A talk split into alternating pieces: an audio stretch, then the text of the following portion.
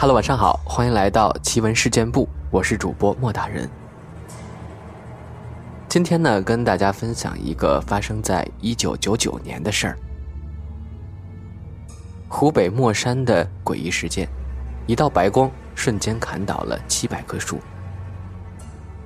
一九九九年六月二十二号十九点三十五分，夜幕即将降临，魔山风景区正逐渐进入夜晚的宁静。湖面上有曳着几条赶着归家的渔船。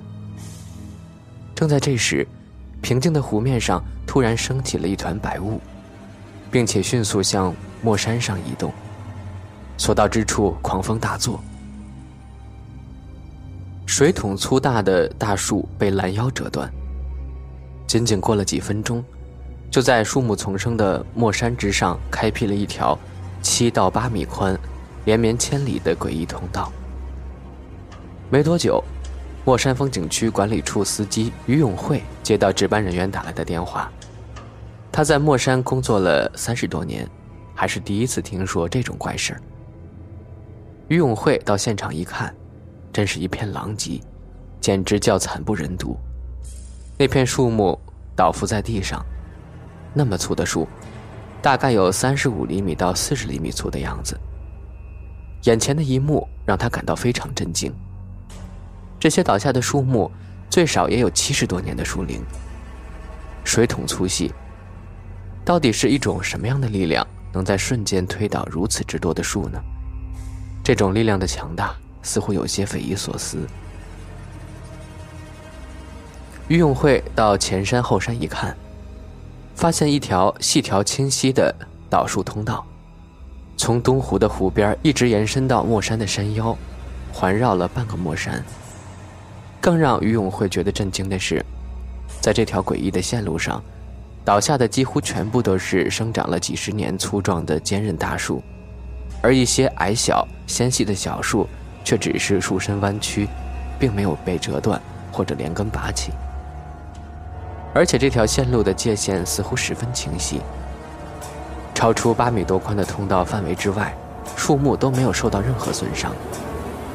即使是生长在通道边线上的一些树的两个分支，也是进入通道范围内的树枝被折断了，而且断口非常整齐。于永会说：“这是我琢磨不透的，树是向湖边倒，但是树断呢，又是湖边断的最狠。山坳那边，山背面那些树断的要少，它不是从根断，是从中间断的，断的是枝丫。”这件事儿上上下下都非常震惊，一时间众说纷纭。渔民们一口咬定是水龙肇事。泵房值班室的秦老汉介绍，事发当晚他正在房里休息呢，风平浪静的湖面上突然刮来一阵狂风，吹得玻璃哗哗作响，感觉整个泵房都摇摇欲坠，十分可怕。秦老汉吓出一身冷汗。树木折断的噼啪声一直在山间回响。据当时目击这一事件的渔民介绍，事发之前，就曾有年老的渔民在湖边看到过露出水面的龙头，而在事发当时，他们曾亲眼看到一团像龙一样的白色烟柱从湖面冲天而起，接着就听见了树木被折断的噼啪声。当地生活的渔民们都一口咬定。墨山的诡异事件，是生活在东湖里的类似于龙的大型生物造成的。而那条绵延千米的通道和等高折断的树木，就是龙在墨山移动时所留下的痕迹路线。而且他们在上世纪七十年代就曾经在东湖里发现过大型的水生生物。渔民 A 说：“还是有人看到过的，看到龙了，在湖里喝水。”渔民 B 说：“簸箕大的一个，从水里头起来，就是一道白烟，很粗，往天上一冲，冲上去之后，接着又下来，就把树给搞断了。”渔民 C 说：“地下全都有洞，有七八个洞呢，那个洞里面还拖着槽，好像龙走过的地方，有爪子。我认为还是龙教的，龙起来了，飞起来了。”莫山离奇事件发生后，当地渔民在临近东湖湖边的山崖之上修建了一个龙王庙，每日香火鼎盛，他们都祈祷着湖面从此恢复平静。东湖的湖面面积有三十三平方公里，是全国最大的城中湖，属于淡水湖泊，曾经与长江相连。目前长江流域已知的最大的水生生物，就是被称为“水中活化石”的中华鲟。近年来，渔民也曾在长江流域武汉段发现过四米长、三百多公斤重的中华鲟。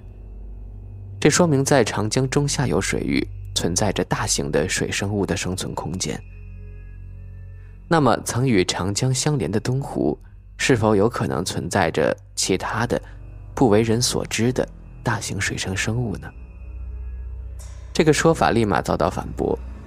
从上世纪六十年代以后，东湖基本上就和长江隔绝了，所以它也相当于一个半封闭型的湖泊。水质的下降，人类捕捞活动的增加，很难有适合大型水生生物存在的条件。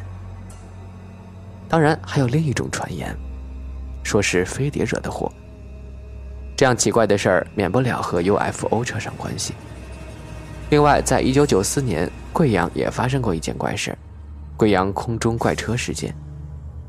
四百多亩马尾松林树干部位被整齐的折断，因此被列为中国 UFO 三大悬案之一。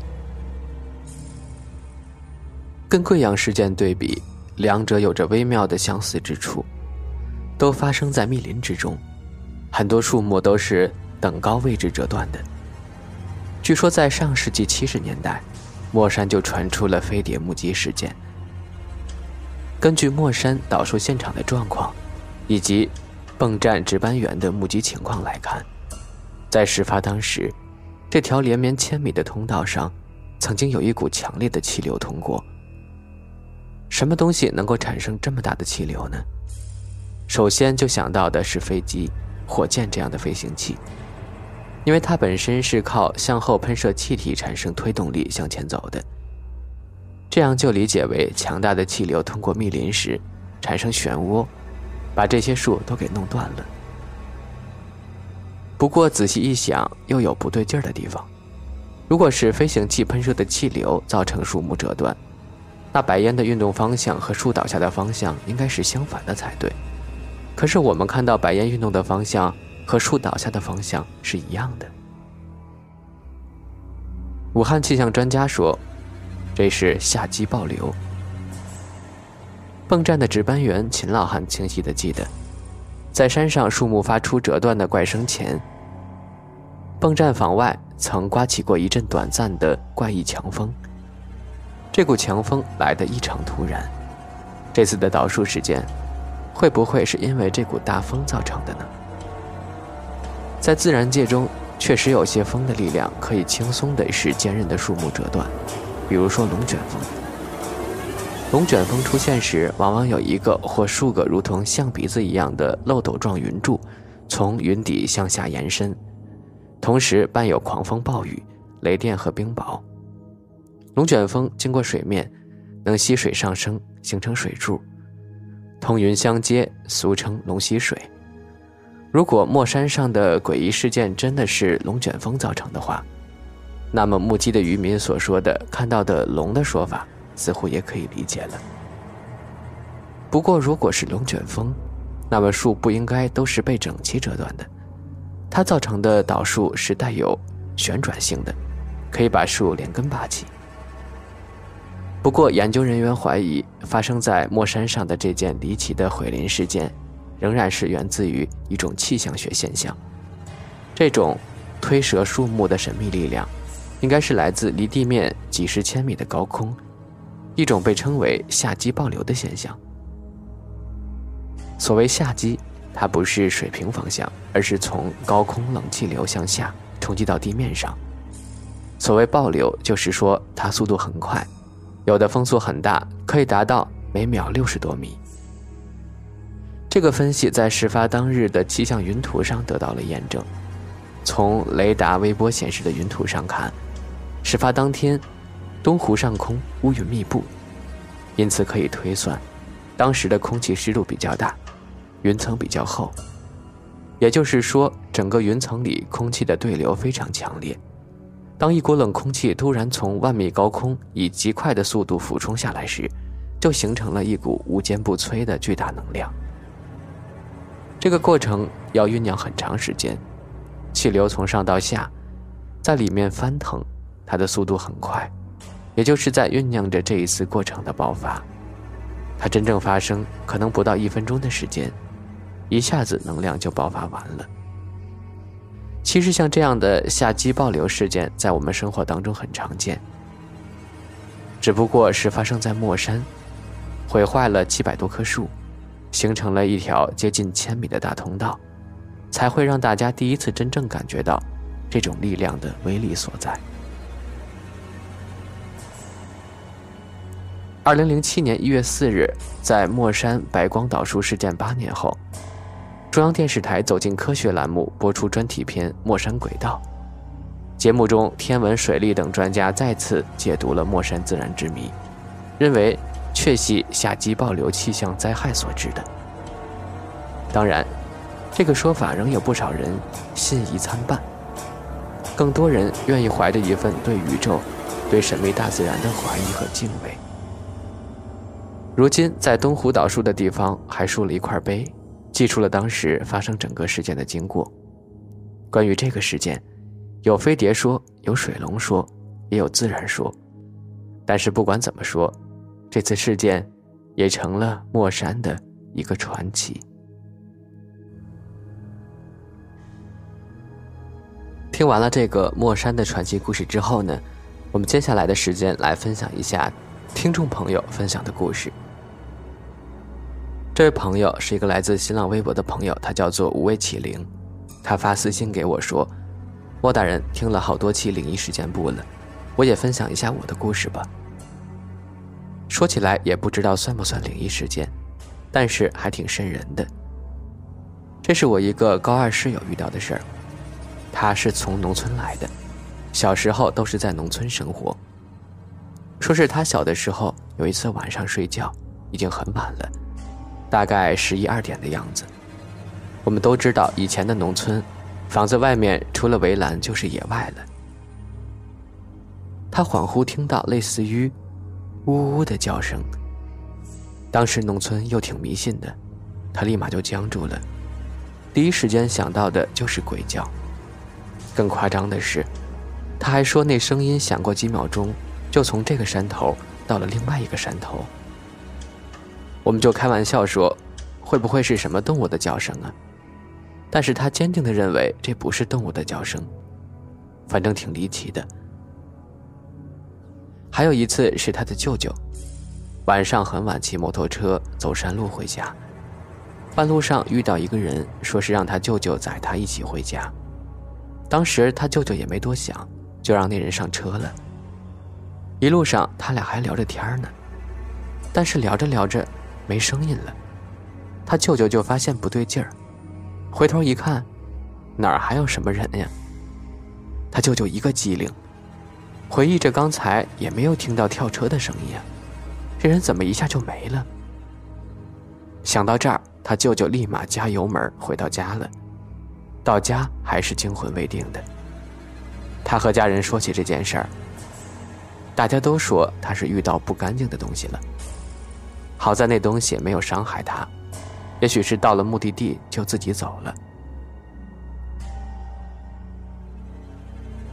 再说一个我自己的经历吧，就在今年上半年，我记得是一次放假，我一般放假的晚上都会熬很晚玩手机，那次照常熬夜玩手机，大概到凌晨三点左右，我口渴想喝水，就起身从书桌拿起了矿泉水喝起来。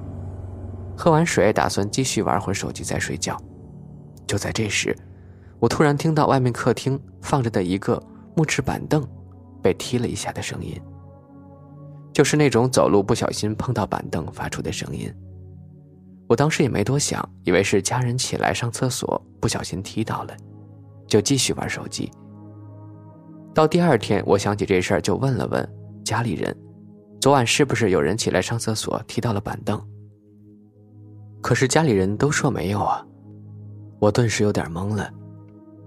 仔细一想，也不对呀，我们是南方，气候一般比较热，晚上睡觉都不喜欢关门，嫌热都是开着门，但是又怕有蚊子，所以会在门框外面安装一个帘子，出入都要拨开帘子的，那是会发出响声的，如果有人从房间出来的话。但是昨晚我并没有听到任何拉帘子的声音呀。可是我当时意识很清楚，因为一直在玩手机也不困，绝对不能听错的。